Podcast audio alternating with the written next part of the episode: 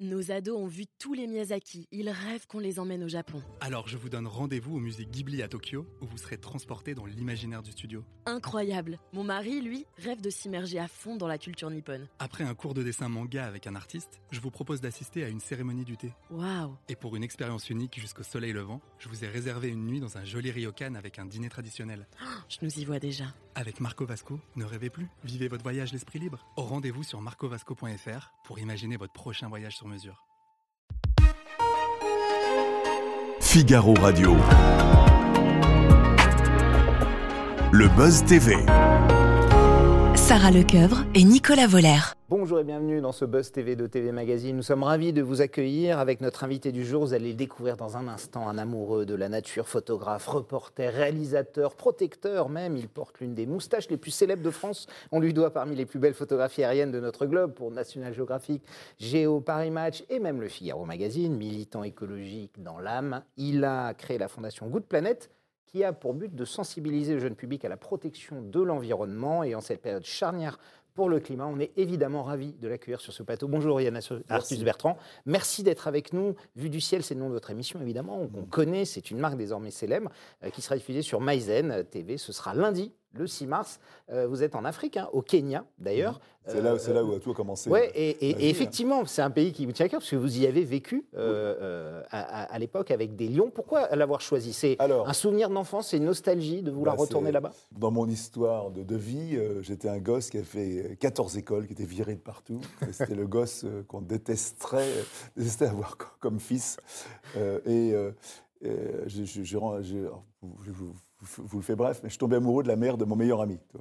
et donc j'ai vécu dix ans avec elle, et c'est elle, elle qui m'a fait découvrir cet amour qui m'a fait découvrir où, où, était ma place, quoi, où j'avais envie d'être, c'est-à-dire euh, m'occuper d'animaux, de nature. Et quand j'ai une trentaine d'années, on s'est séparés, je, me dis, j'ai raté ma vie, je devrais devenir scientifique. Et il y a une chose formidable en France, que si, même si tu as zéro diplôme, tu peux passer un doctorat si tu as un, directeur de thèse qui l'accepte. Et donc je suis parti, euh, Pierre Pfeffer, qui était patron de muséum, avait accepté que je fasse une thèse sur le comportement mmh. des lions. Et je suis donc parti au Kenya avec ma femme Anne faire une étude sur les lions. J'ai passé trois ans à étudier les lions tous les jours. Et je dis souvent que ce sont les lions qui m'ont euh, appris, la photographie. C'était votre premier ouvrage. Oui, c'est vraiment. Et, et, et, pour gagner ma vie, j'étais pilote de montgolfière. Donc je découvre la photographie aérienne. Et ça, j'ai compris quelle était l'importance de voir le territoire sur lequel je travaillais tous les jours. À cette époque-là, on n'avait pas sur nos téléphones euh, Google Earth où on voyait tout vu du ciel. C'est vraiment quelque chose de très nouveau. Il fallait, fallait s'envoler. Hein, voilà, donc voilà. Et je me suis aperçu que la photographie aérienne donnait une information indispensable pour mes études sur le lion. Et après, je suis devenu. Et quand je suis rentré en France, j'ai beaucoup publié dans le Figaro Magazine, beaucoup. Effectivement. Et, euh, j'ai dit, ben, je ne vais pas devenir scientifique, je n'ai pas soutenu la thèse. Ma femme est partie faire un doctorat de lettres et moi, je suis devenu photographe. Voilà. Pour donc, notre grand bonheur, hein, évidemment, on va en parler des photos de son film, de ses projets, de l'écologie au sens large du terme. Évidemment, ce sera après les news médias de Sarah Lecoeuvre. Bonjour Sarah, ça va? Bonjour Nicolas, ça va en pleine forme. Bonjour. Ravi de vous accueillir à notre table. Hein. On, est, on est entre nous ici, pas de chichi. On commence ces infos médias avec un coup de gueule. Hein. C'est celui d'Olivier Delacroix dans l'affaire Pierre Palmade. L'animateur de France Télévisions a dénoncé le lynchage médiatique euh, dont est victime Pierre Palmade depuis euh, le terrible accident de la route qu'il a causé. C'était le 10 février dernier alors qu'il était sous l'emprise de cocaïne.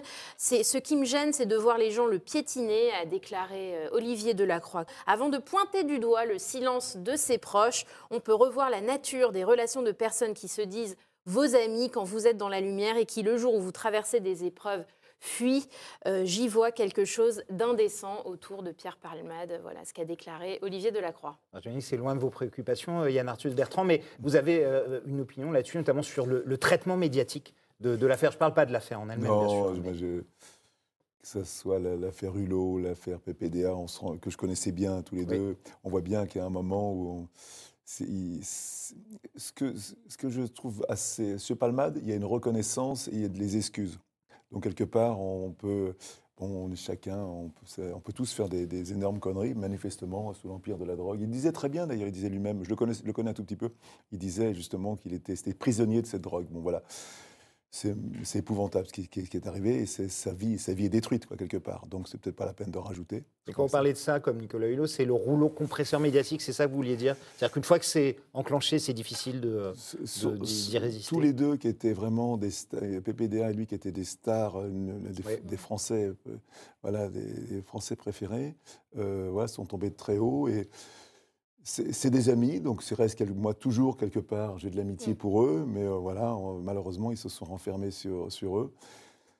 Euh, ils payent leurs leur bêtises, quoi. Quelque part, ils payent. euh, Et je pense qu'à un moment, quand on monte tellement haut, on ne se rend plus forcément compte des choses. Voilà, on est prisonnier d'un espèce de. Voilà, on- Dans une tour d'ivoire. en fait. Voilà, c'est une tour d'ivoire et choses, on ouais. voit bien les- tout ce qui s'est passé. Je mets. c'est- c'est très difficile d'avoir un jugement là-dessus et d'en parler d'une façon euh, calme. Voilà. euh, moi, j'ai Et pondéré, oui. et pondéré, voilà. Surtout actuellement, ouais, c'est Voilà, difficile. exactement. On continue ces news médias, Sarah, avec le chiffre du jour, c'est 2,5. Oui, c'est en millions le nombre de téléspectateurs qui étaient rassemblés devant Touche pas à mon poste, alors que Cyril Hanouna recevait justement un ancien producteur de Pierre Palmade. Eh bien, il s'agit tout simplement du record historique du talk show euh, de C8, jamais euh, atteint. Jamais atteint. Euh, Hanouna, c'est pas votre tasse de thé, j'imagine, vous regardez pas la télé. il, est, il- il- il est très intelligent. Ouais. Euh, J'ai fait deux, trois émissions avec lui. Je pense que quand on s'appelle Cyril Hanouna et qu'on est vu par des millions de personnes, on peut faire de temps en temps des choses un peu plus importantes et plus utiles au monde que cette rigolade divertissement. divertissement en permanence. Je pense qu'on. J'ai toujours, moi, quand je faisais les vues du ciel, les, les Il a fait des émissions- politiques pendant la présidentielle. hein, je ne les ai pas vus, je les ai pas vus.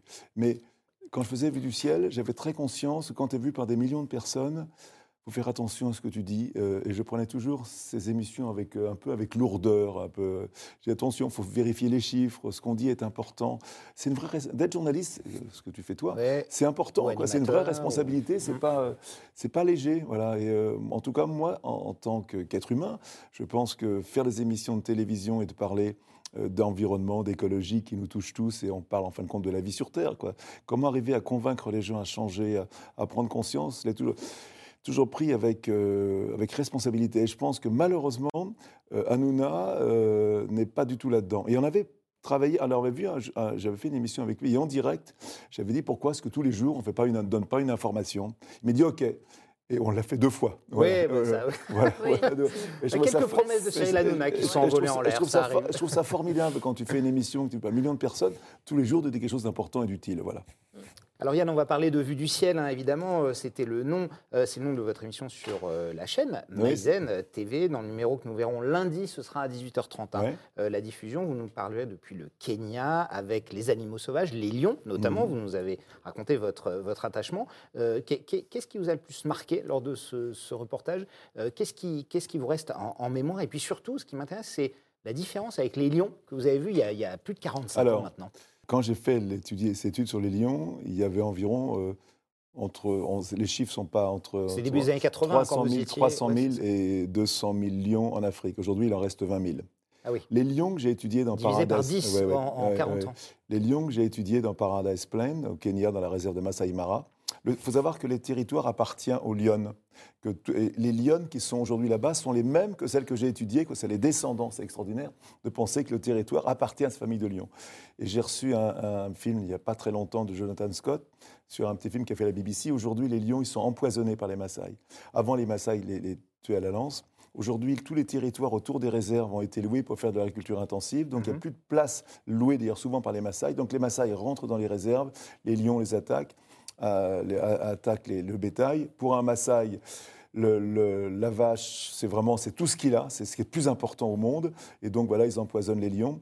Et il y avait ce film qui est très très triste de voir cette famille. Et j'avais vraiment les larmes aux yeux en voyant ce film, en pensant à ces lions qu'on a aimés. Vous savez, quand vous travaillez sur une sûr. famille de lions pendant euh, trois ans, vous les connaissez par cœur, vous les revoyez, on est retourné là-bas, de voir que c'est malheureusement ces lions sont empoisonnés, c'est épouvantable. triste, Mais c'est aussi dû à la forte démographie qu'il y a en Afrique. C'est la même chose pour les éléphants. Les éléphants, ils étaient 20 millions au début du siècle, euh, en 1900, ils sont aujourd'hui 350 000 et on en perd 10% par an. Quoi. La pression de l'homme sur les animaux sauvages est très forte. Et quelles conséquences ça peut avoir sur notre planète? C'est un peu comme les loups en France. On pourrait vivre sans les loups. Voilà, on Mm. pourrait se dire, mais on a besoin de cette beauté. Je- je- pour parler de médias, on fait sur France 2 bientôt un film qui s'appelle Vivant. On vous en a pas parlé encore. on a demandé à tous les cinéastes qui filment en France d'envoyer des images. On a reçu 700 heures de rush et on va faire un prime time formidable. Un film qui s'appelle Vivant qui va passer sur France 2 sur la biodiversité qui est autour de nous.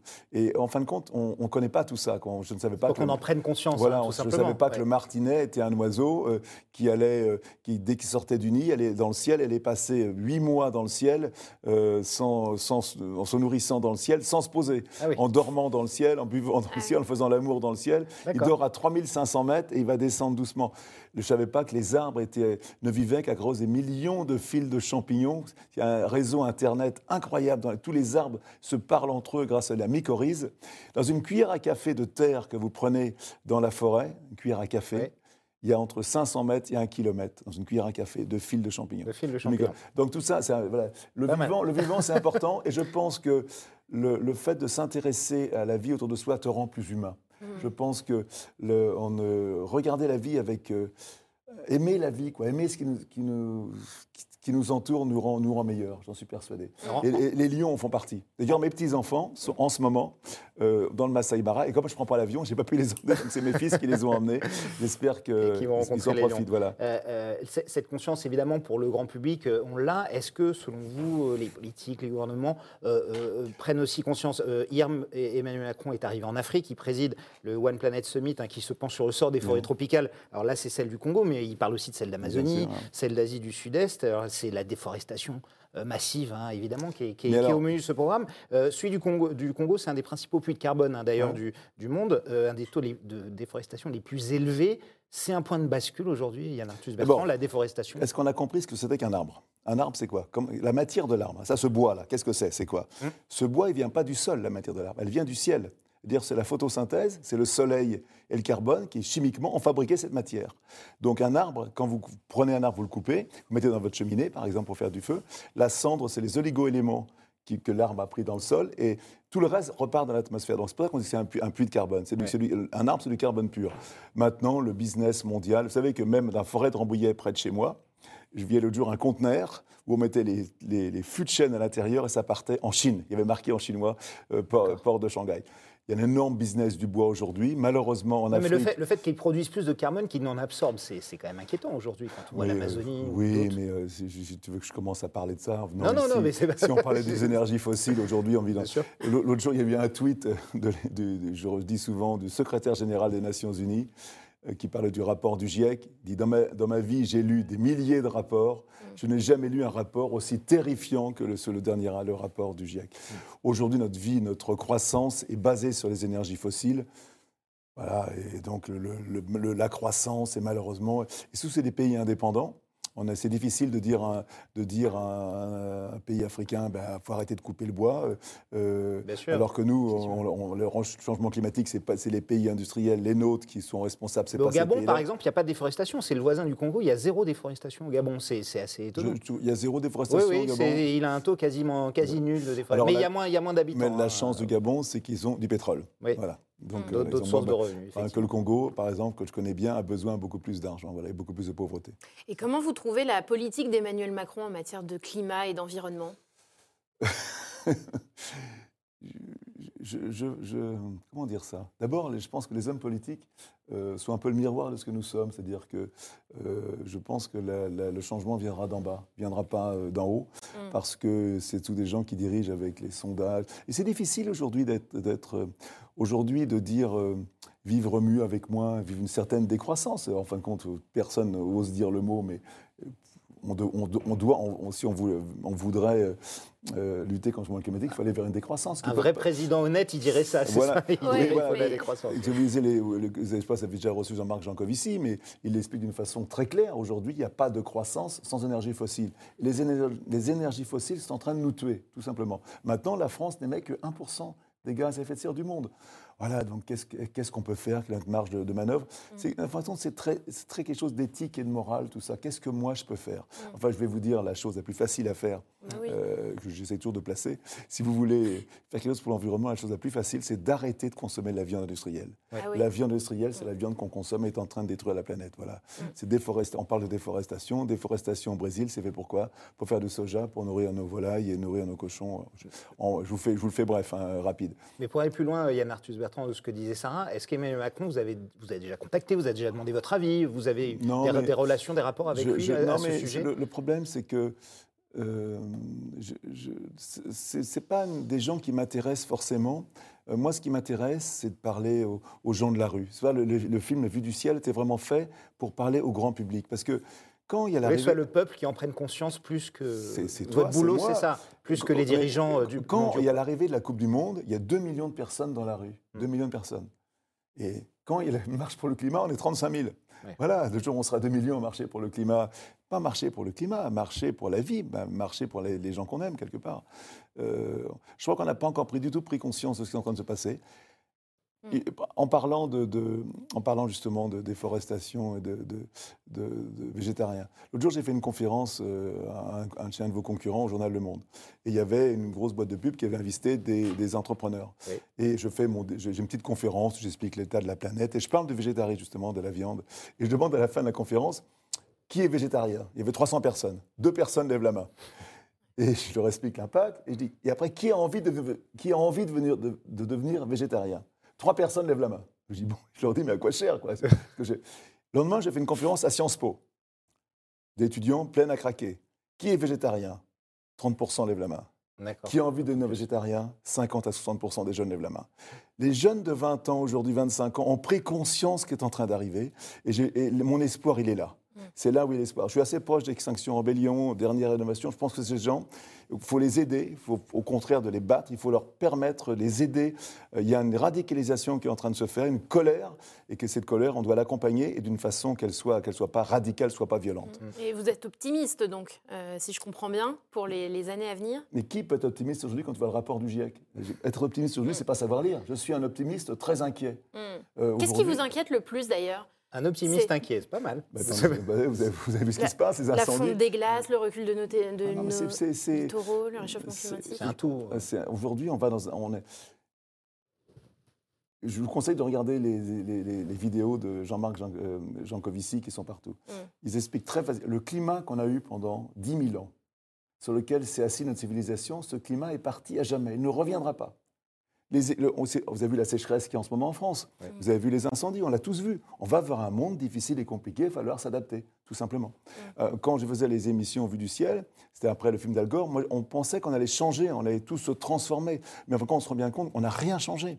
On n'a rien changé. On est toujours, euh, toujours autant de bagnoles dans la rue, on est toujours euh, à manger autant. Et, et nous, en plus, on est dans un, on est dans un pays où on pourrait vivre un peu mieux avec moi. Mais les pays en voie de développement, ils peuvent pas, ils doivent développer, ils doivent, ils- malheureusement, ils ne peuvent que polluer. Ah quoi. ouais. Et on va Ils vers un obligés. monde difficile et compliqué. Il va falloir qu'on s'adapte. Et je pense que euh, la, la solution, c'est de, de, de, de, de savoir qu'il faudra s'occuper des autres. C'est là ça nous permet d'ac- d'accepter ce qu'on est en train de faire. C'est de se dire, moi, qu'est-ce que je peux faire? Qu'est-ce que je peux faire moi en tant qu'homme et comment je peux aider? Voilà, Tout simplement. En tout cas, on va vers, on va vers un, changement climatique majeur. On ne pourra pas l'arrêter. On le sait bien. Et il va falloir qu'on adapte. s'aime un peu plus. quoi. L'Ukraine n'est le- pas forcément le un combat, bon vous, exemple. vous parliez tout à l'heure de jeunes qui avaient envie de devenir végétariens. Il passe aussi par des gens comme euh, Hugo Clément, par exemple, sur Mais- France mais- 5, ah, qui est mais- un mais- militant, mais- un, un- mais- mais- un mais il- animateur euh, Il, militant. mais il fait, un, écologique. il fait un très bon boulot, très très bon boulot. Je pense que. euh, mais toutes ces organisations, Greenpeace, WWF, il faut les aider, il faut les accompagner. Nous, à la Fondation Gloupanet, on, on a vraiment ouvert un lieu à Paris. Je suis désolé de parler de moi. euh, de, de Ah ouais, C'est pour ça qu'on vous reçoit aussi. On allait parler de planète, hein, évidemment. C'est un lieu formidable dans Paris, dans le bois de Boulogne, où on reçoit gratuitement les gens pour parler d'une écologie humaniste. C'est pas une écologie de combat, c'est essayer de comprendre comment est-ce qu'on peut vivre ensemble. Voilà. Et, et Et- comment ne pas tomber dans l'esprit un peu moralisateur Parce qu'on voit de plus en plus de- d'émissions de, télévision, on se projette en 2050, on fait peur aux gens. Oui, mais Euh, on un leur côté, dit, faut, euh, attends, ouais, euh, il faut pas faire peur, il, euh, il faut, faut- faut faire attention. Je pense que toutes les façons sont bien pour essayer de changer, changer notre Ouais. façon de vivre. Notre façon de vivre aujourd'hui est L'important, c'est d'en parler, vie et d'en Mm. parler. Et chacun le fait comme il- avec ce qu'il est. Quoi. Hugo Clément le fait ce qu'il est, moi je le fais à ma façon. Et tous ensemble, on va essayer. On est quand même. euh, Et je pense, je, le dis de plus en plus, moi qui ai 77 ans, c'est notre génération, c'est ma génération qui est responsable. On n'est pas coupable parce qu'on ne savait pas, mais on est responsable. Et tous ces jeunes aujourd'hui qui se battent, on est là pour les aider. D'ailleurs, je suis président ou euh, parrain de la COP des étudiants qui va avoir lieu euh, à mars-avril à Angers. Voilà. Et je suis ravi d'aller aider ces jeunes ingénieurs qui veulent changer le monde. Et dans tous ces jeunes qui font les études aujourd'hui, qui lisent les dossiers, sont très très inquiets. Alors justement, euh, ce combat, il se poursuit. Il y a des climato-sceptiques, encore même non, il aujourd'hui. n'y en a plus, non, il y en a Ah plus. bah, quand même. Ouais, mais- Non, mais c'est toujours des gens. Hugo Clément est très régulièrement attaqué, comme vous l'avez été en votre temps. hein. Il y a Marcel Oui, Bertrand, vous a mais- reproché votre usage de mais- l'hélicoptère, etc. Oui, etc. mais d'abord, Euh, les, écologistes sont toujours attaqués. L'hélic- L'hélicoptère, j'étais le premier à dire que. euh, Voilà, et en même temps, quand j'ai fait la Terre du ciel, on ne parlait pas de changement climatique. Le changement climatique, c'est arrivé vers 2004-2005. Je, je prends mes erreurs, je, je les accepte. Et c'est normal qu'on me critique, c'était tout à fait normal. Mais c'est- c'est c'est beaucoup plus facile de croire qu'on va trouver la solution et de continuer comme avant que de se dire, merde, il faut que je fasse un effort. Ouais. Voilà, c'est- donc c'est- c'est c'est très simple. Et tout à l'heure, vous disiez que vous ne preniez plus l'avion, c'est par euh, conscience euh, Alors, écologique? Quand j'ai fait le film Woman, qui était un film formidable, d'ailleurs c'est bien qu'on en parle, qui a été un peu tué par le Covid, parce qu'il Mm. est sorti une semaine avant. On va en parler là. Il a une actualité voilà, hein, qui, ouais. qui revient Ouais. euh, en mars. je- je- je- vous savez, quand vous faites un film, vous allez dans le monde entier le présenter. Vous allez deux jours à New York euh, Mm. avec un tapis rouge, deux jours à Rio. deux- C'est ridicule, quoi. En fait. Et, et- Ouais. et j- j'allais à New York et je lisais le bouquin de Greta Thunberg. Ouais. Et elle expliquait pourquoi elle ne prenait pas l'avion. Et je me suis dit, merde, une fille de 16 ans qui me dit ce que je dois faire. Donc j'ai dit à ma co-réalisatrice Anastasia Mikova, je lui ai dit, écoute, là, c'est la dernière fois que je prends l'avion. Ah, donc de- je- grâce à, te- à Ah oui, Greta ah, Thunberg. Exactement, oui. Mais j'ai pris beaucoup l'avion plus que tout le monde, donc j'ai pas de leçons à donner à personne. Vous avez des heures de vol. euh, Oui, j'ai des leçons à donner. d'avance. Woman, on en parle alors? Il y a une actualité euh, autour du 8 mars, hein, jour Euh, le de la 8 mars. Journée mondiale de la femme. Oui, on a monté à la Jam Capsule, qui est un endroit formidable à la porte de Versailles. C'est une- c'est du cinéma euh, immersif. hein. Donc, c'est une pièce de 50 mètres de long, 20 mètres de large, 9 mètres de haut. Et là-dedans, tout autour, vous avez euh, des milliers de femmes qui vous parlent. Euh, pas, des, pas milliers qui vont vous parler, mais des milliers de visages de femmes qu'on a monté des mosaïques. Euh, Woman était un film formidable. Et je peux vous dire que ce film m'a fait changer complètement d'opinion, de, la façon dont- à laquelle je pense à ma mère, à ma sœur, à mes femmes et sur les femmes d'aujourd'hui. Quand vous regardez pendant deux ans, vous regardez des milliers d'interviews de femmes, vous vous rendez compte, c'est un peu plus compliqué d'être une femme dans ce monde d'hommes aujourd'hui que d'être que d'être un homme, c'est évident. Voilà. Effectivement, oui. Ou plus de courage. Et, et vous vous engagez aussi pour les Syriens et les Turcs hein, qui ont connu Oui, un terrible. Alors là, il y a une, lundi prochain au Oui. Cirque Grus, voilà, euh, qui est un, Oui. une cirque familiale géniale. Je vous conseille d'aller voir son spectacle. Mm. C'est le dernier spectacle, ça va être ce jour-là. Euh, ils ont fait une, un, tout un spectacle au profit de- des tremblements de terre en Syrie et en Turquie. Et il y aura, euh, entre autres, avec d'autres artistes, des photos que, de Yann Arthus Bertrand qui seront vendues aux enchères. Voilà. Ouais. L'autre actualité, c'était la réforme des retraites. 76 ans, je ne vais pas trahir personne. 70, hein, il y a- 77. 77 ans. 77. Voilà, c'est bien. Il, il, ne triche pas. La. Retraite, pour vous, on n'y pense pas. 62, Avec tous ces 64, projets. ça- Non, mais- ça n'a aucune, aucune Non, importance mais pour vous. euh, c'est- difficile d'en parler avec humilité parce que moi j'ai la chance extraordinaire de faire un métier que j'adore. J'adore ce que je fais. Et euh, j'ai ah, j'ai jamais tant travaillé de ma vie. Euh, mais euh, Aucune envie de vous arrêter, bien sûr. mais j'ai j'ai la chance, et c'est ce que je dis souvent aux jeunes qui viennent me voir, tellement important d'aimer ce qu'on fait, tellement de choisir un métier où on se sent bien, où on se sent euh, utile à quelque chose. Avec le, euh, ce qui se passe en ce moment, tout ce qui est en train de se passer, la, violence, le, changement climatique, qui, qui d'ailleurs est une violence, hein, le changement climatique, c'est une violence contre la vie. euh, c'est tellement facile de donner du sens à sa vie de donner qu'est-ce que, comment je peux aider, comment je peux faire avancer les choses. Et c'est ça qui est excitant et formidable. Et, et d- et d'avoir 20 ans aujourd'hui, c'est énorme ce qu'on peut faire. C'est angoissant en même temps. C'est une chance formidable de dire qu'est-ce que je vais pouvoir faire? Et c'est la seule façon d'accepter ce qui arrive, c'est de faire partie de ces gens qui ont essayé de changer les choses. Voilà. Et moi, j'essaye péniblement. euh, on a- je, crois- je dis souvent Pas que péniblement, vous le faites très je- bien. mais je pense que Et je- depuis longtemps. Moi, je suis un peu perdu parce que vous imaginez que depuis que j'ai 20 ans, je m'intéresse à l'environnement et l'écologie. Et où on en est aujourd'hui. hein. À, à quoi ça a servi. Qu'est-ce qu'on a fait Voilà. Donc, euh, Good Planet va re- la fondation Good Planet va rouvrir au mois de- d'avril. Je vous conseille avec une grande expo sur la biodiversité qui est tirée un petit peu du film qu'on fait pour France 2 avec des, des guides. Et je vous conseille d'y aller tous. Près de voilà. Paris, ouais. Merci Boulogne. Bertrand. On passe à notre dernière rubrique pour le meilleur et pour le pire.